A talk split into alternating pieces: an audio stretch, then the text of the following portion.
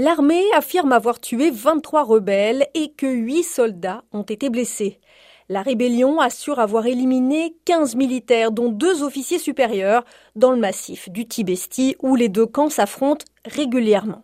Le 31 mai dernier, l'armée avait assuré avoir attaqué une colonne de rebelles du Front de la Nation pour la démocratie et la justice au Tchad et du Conseil de commandement militaire pour le salut de la République dans la région de Kouri-Bougoudi. Le FNDJT et le CCMSR sont parmi les plus importants et actifs des mouvements rebelles tchadiens. Les bilans avancés par les deux camps lors de leurs affrontements sont impossibles à vérifier de sources indépendantes dans cette région à plus de 600 km de Djamena et où bandits, rebelles, orpailleurs illégaux et militaires se disputent des aires d'influence.